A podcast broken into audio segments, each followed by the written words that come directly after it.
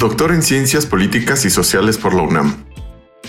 Maestro en Estudios de Comunicación por la Universidad de Boston, licenciado en Periodismo y Comunicación Colectiva de la UNAM. Es codirector del Proyecto Internacional de Periodismo Narrativo El Corazón de México. Colaborador en la revista Zócalo y Noticiario Criterio. Comentarista en destinos de medios de México y Estados Unidos defensor de las audiencias del Sistema Público de Radiodifusión del Estado mexicano. El doctor Lenin Martel Gámez está en Ideario Público. Bienvenidas, bienvenidos a este Ideario Público, esta vez con un experto activista muy entusiasta del derecho a la información y del derecho de las audiencias, Lenin Martel Gámez, a quien saludo con mucho gusto. Lenin, qué gusto que estés en este Ideario Público. Tere, me da muchísimo gusto saludarlos, un placer siempre hablar contigo. Hay que empoderar a las audiencias, Lenin.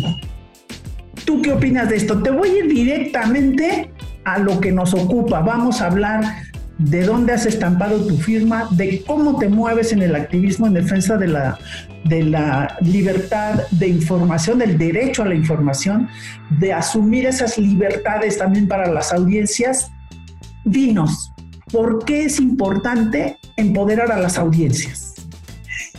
La pregunta es increíble, Tere. Eh, sobre todo hoy es importante empoderar, porque es una manera de que ellos pueden participar, las audiencias pueden participar en la vida pública participar políticamente. Y no me refiero ir y solamente depositar su voto, sino poder conversar con otros sectores sociales. Segundo, para ser visibles quiénes son, quién es su grupo social, por qué piensan de tal manera, por qué quieren participar, por qué quieren ser visibles. Y tercero, para tener reconocimiento. Entonces son eh, eh, tres cosas muy importantes, participar en la vida pública, eh, el querer ser reconocidos y tercero, ser visibles.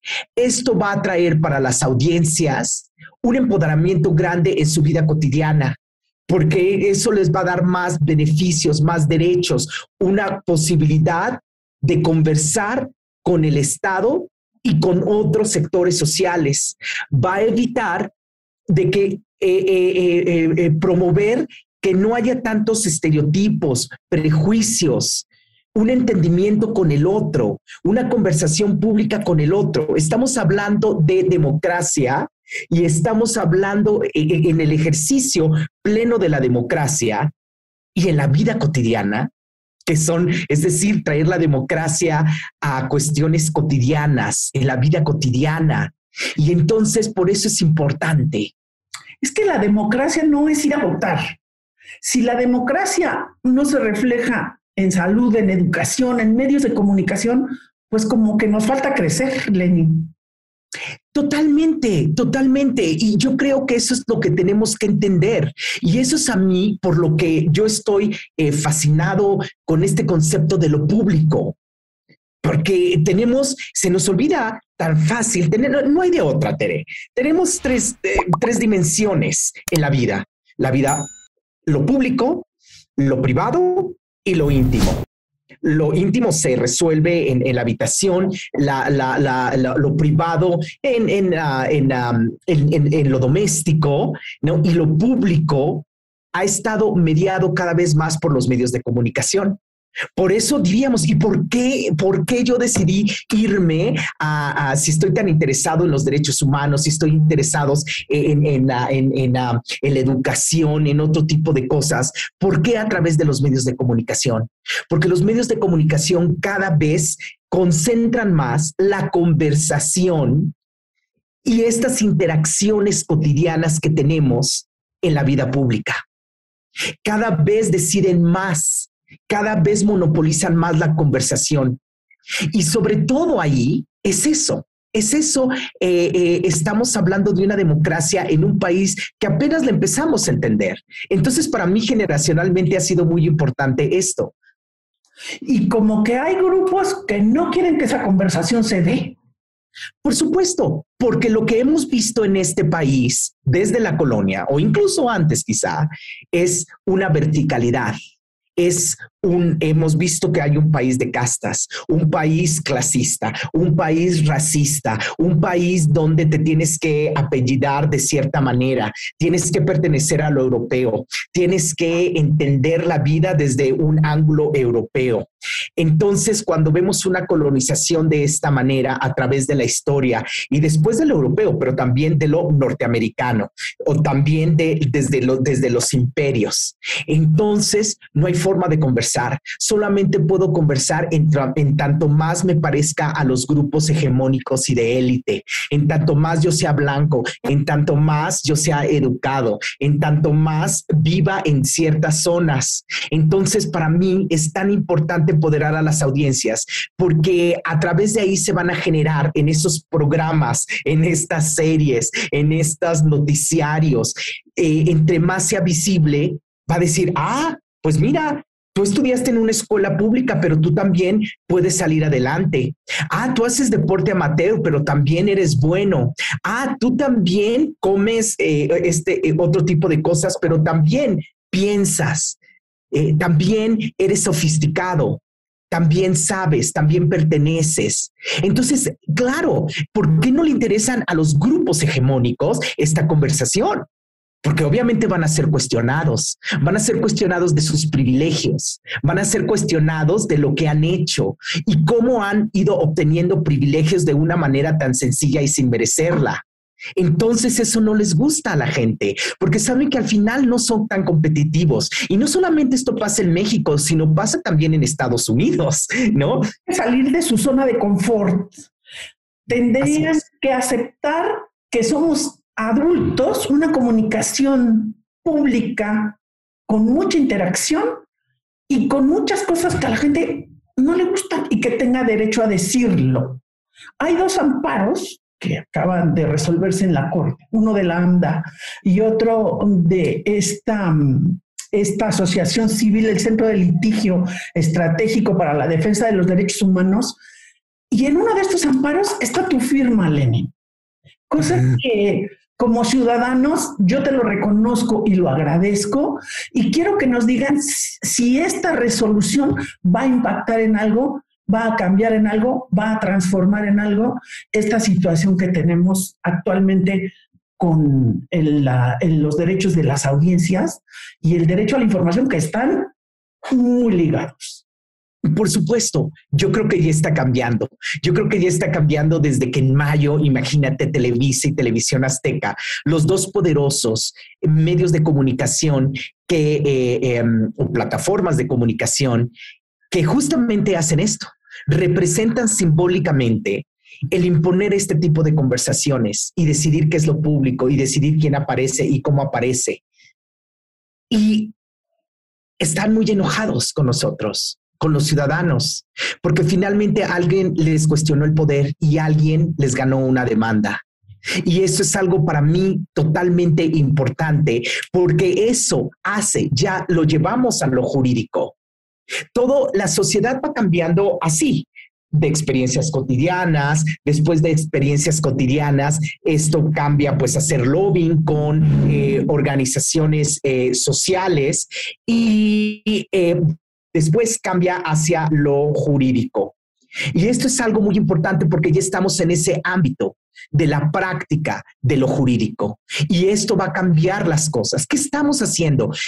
cuestionando todo un modelo de comunicación y decirles, mira, tú presentador, perdón, pero tú no eres economista, tú no eres político, perdón, pero tú no, tú eres un presentador que a lo mejor estudiaste comunicación como yo y que no eres experto realmente nada. A lo mejor puedes organizar bien la información, a lo mejor puedes leer bien las noticias, pero de ahí, de ahí. O invitar a, un experto. A que eres experto, pues no puedes opinar.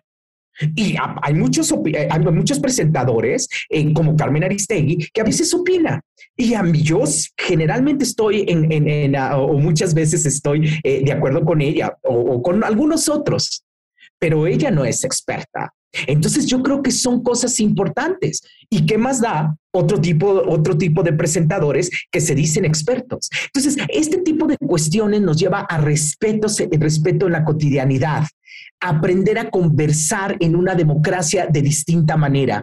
Como ves, yo estoy fascinado con el concepto de conversación pública la conversación en lo público, porque es algo que ni tú ni yo vivimos cuando éramos niños. Era el, no, el tú te callas, el tú no sabes, el aquí nada más opina el presidente.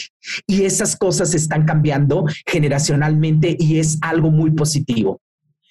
Y aprovechando esto que nos dice, yo le quiero preguntar a Lenin, porque ustedes deben saber y ya lo escucharon en su semblanza, él es defensor de la audiencia del Sistema Público de Radiodifusión del Estado mexicano cómo hacer y cómo aterrizar todo esto que nos dices en el SPR, que es uno de los sistemas más importantes a nivel federal del país, que además se está replicando y que cada vez se extiende más a todo el país. ¿Cómo terminar con esta comunicación vertical y cómo hacer esa interacción de los ciudadanos desde el SPR y de tu trabajo como defensor de las audiencias? En primer lugar, Tere, a mí me llama mucho la atención este concepto que has estado manejando en esta entrevista, interacción, porque eso, eh, la interacción de lo público, porque claro, es justamente lo que quiero decir, son acciones ejecutivas comunicativas, interactuando como ahorita, donde estamos eh, eh, creando nuevas formas de comunicarnos nuevas formas de conversar, de pensar, etcétera. Entonces, ¿qué es lo que está haciendo el SPR? En primer lugar, eh, soy nuevo, debe saber nuestras audiencias que eh, soy nuevo en este cargo. Y lo primero que a mí me interesa mucho como investigador es quién quiénes son las audiencias internas, quiénes son los productores, los guionistas, los realizadores, desde dónde vienen, cómo se comunica la gente internamente, porque em, eh, eh, Tere, tú, has sido eh, presidenta de un sistema de radiodifusión estatal y tú sabes que eso se refleja a las audiencias externas. Entonces, a mí me interesa mucho, por ejemplo, cómo, cómo esa, es una, esa es una cosa, cómo eso se está reflejando aquí adentro. Segundo, quiénes son los directores, cómo se programa, cómo se produce, cómo se van tomando las decisiones cotidianamente. Entonces, esto es lo que yo estoy aprendiendo, que es un canal que me está sorprendiendo mucho en televisión, pero también en radio, que como dices, está creciendo por web. Hay cuatro eh, estaciones por web ahora, pero eh, va a crecer durante el resto del sexenio. Y a mí me parece muy interesante cómo lo están haciendo. Por ejemplo, te puedo decir que en radio lo que están haciendo apenas se está creando toda una programación y se está trabajando con, eh, eh, con colectivos, con colectivos en, distintas, eh, por ejemplo, en Tapachula, donde tenemos cuestiones muy complejas con inmigrantes. Entonces, en vez de decidir primero qué se va a programar y, e, e imponer un programa de radio, que quién sabe si a la audiencia le va a interesar o no, se está trabajando primero con los colectivos para ver qué es lo que les interesa. Se está haciendo trabajo de campo, se están haciendo metodologías. Eso es algo muy importante porque de esa manera se empieza a entender de mejor manera lo que es la diversidad, cuestiones de qué es la, pluralidad y cómo se puede ejercer eso en cuestiones muy dinámicas dentro de la programación. Ese es un ejemplo. Lo otro son, em, eh, por ejemplo, las películas, la programación de las películas que se están haciendo ahí. Eh, eh, eso es una cuestión de la programación y lo que a mí me resta hacer como defensor es ser justamente ese puente entre el medio de comunicación y las audiencias para ver para comunicar esto y decir, a ver, audiencias, ¿qué es lo que ustedes necesitan? Y también decir, canal, mira, este, o, miren, este, e, este canal está haciendo tales cosas o esta radio está haciendo tales cosas. Entonces, digamos que yo tendría que trabajar en vez de ser un defensor eh, que digo, no, eso está mal y se tiene que cambiar, etcétera. Obviamente haré observaciones y las he hecho, pero por otra parte, lo que tengo que hacer en ese sentido es trabajar en, ese es mi trabajo, no ser, eh, venir y crear eh, solamente talleres, por ejemplo, con las audiencias por crearlas, sino decir, miren, esta es una nueva conversación que se está haciendo. ¿No? Esta es una nueva serie de cosas que hay que pueden beneficiar su vida cotidiana. Entonces, en ese sentido, es como eh, estoy empezando a trabajar, entendiendo más esta cuestión, incluso si tú quieres, de alfabetización mediática, más como nuevos lenguajes, como nuevas conversaciones, como nuevas interacciones y relaciones entre el Estado, los medios de comunicación y la sociedad.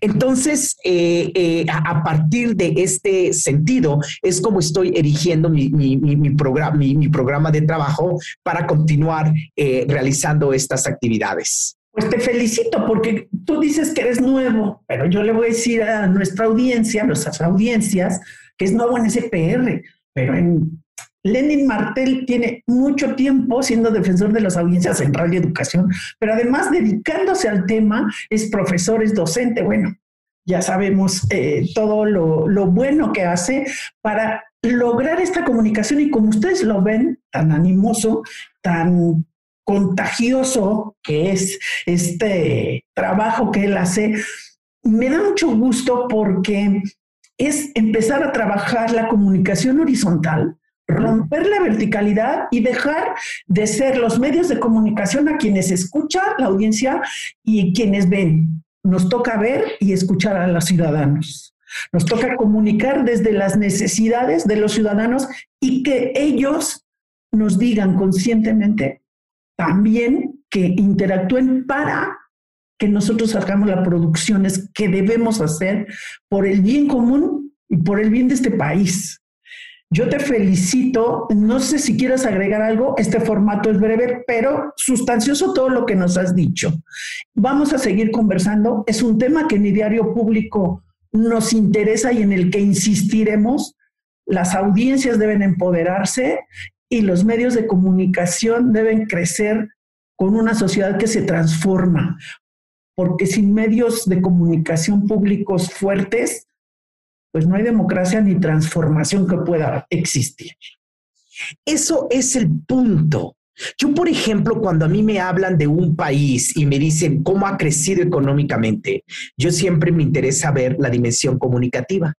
¿No? Y, si no hay una comunicación, tanto a nivel macro con medios de comunicación, pero además una comunicación abierta entre la sociedad, perdón, pero a mí no me, que a mí no me vendan esta forma de riqueza, que a mí no me vendan esta forma de desarrollo. Entonces, para mí eso es importante. Una cosa además que quiero añadir es que aquí estamos haciendo también investigación para saber, por ejemplo, realmente quiénes están hablando los medios de comunicación y quiénes no. Ese es algo muy importante, porque también estos actores, eh, eh, y no solamente como a nivel personal, sino quién, a quienes representan, ¿no? Quienes están hablando. ¿Quiénes están hablando? Y quienes no están hablando. Creo que eso es algo muy importante que estoy eh, este, trabajando en ahorita en el SPR, obviamente siempre con estudiantes que son maravillosos, tú lo sabes, y que, y que, y que cuestionan mucho y que también tienen mucha interacción con sus familias y eso es algo bastante, bastante bueno. Así que... ¿Quiénes no están comunicando? ¿Quiénes no están? ¿Quiénes no están comunicando? Esa es una pregunta. Dices, mm, hay, hay algunos grupos sociales, por ejemplo, eh, el sector de la tercera edad, los niños. Creo que les debemos a este, a este sector, a estos sectores, a estos grupos sociales, que uno dice el, tercer, el, sector de la tercera edad. ¿Será el nombre correcto en primera? ¿No? ¿Serán eh, cuántos grupos sociales? No, porque son subgrupos sociales, no pueden ser todos iguales, ¿no? Lo rural, lo urbano, etcétera. Todo este tipo de cosas que son muy importantes y me siguen preocupando los niños, eh, eh, este, los jóvenes y, este, ciertos sectores que deben de ser mayor atendidos en, en los medios de comunicación públicos y también comerciales. Una cosa es cierta, las audiencias deben empoderarse y debemos estar ahí, haciendo una comunicación pública que nos beneficie a todas, a todos. Muchas gracias por estar en este diario público, Lenin Martel. Un placer, como siempre, platicar con ustedes. Un abrazo muy fuerte. Gracias.